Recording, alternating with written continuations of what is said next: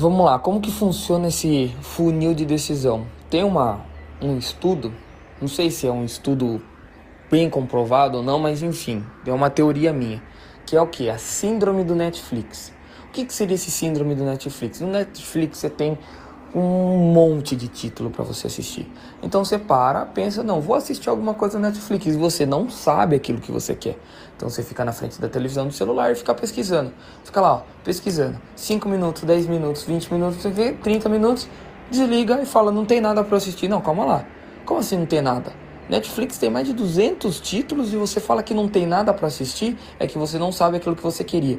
Então, quando você tá diante de um problema que você tem que tomar uma decisão que pode realmente mudar a sua vida, o que, que, que, que as pessoas acham? Quanto mais opção, melhor. Não, não, não, não, não. Você tem que ter várias opções. Porém, você tem que usar tanto o lado racional como o lado emocional para ir cortando essas decisões. Então, se você tem cinco decisões, que, que fica melhor? Você cortar. Corta duas. Use um critério seu para tomada de decisão.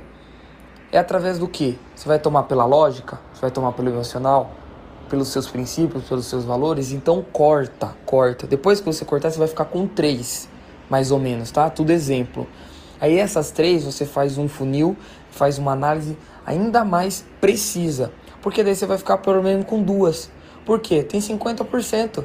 50%. Então, de 10% que você tinha, 20%, 30% de chance, você ficou com 50%. E aí você faz uma análise ainda mais precisa e que você vai tomar a decisão certa. Quer uma dica para tomar uma decisão? Paz no seu coração. Paz. Separe e pense aí qual decisão eu vou ter mais paz no meu coração.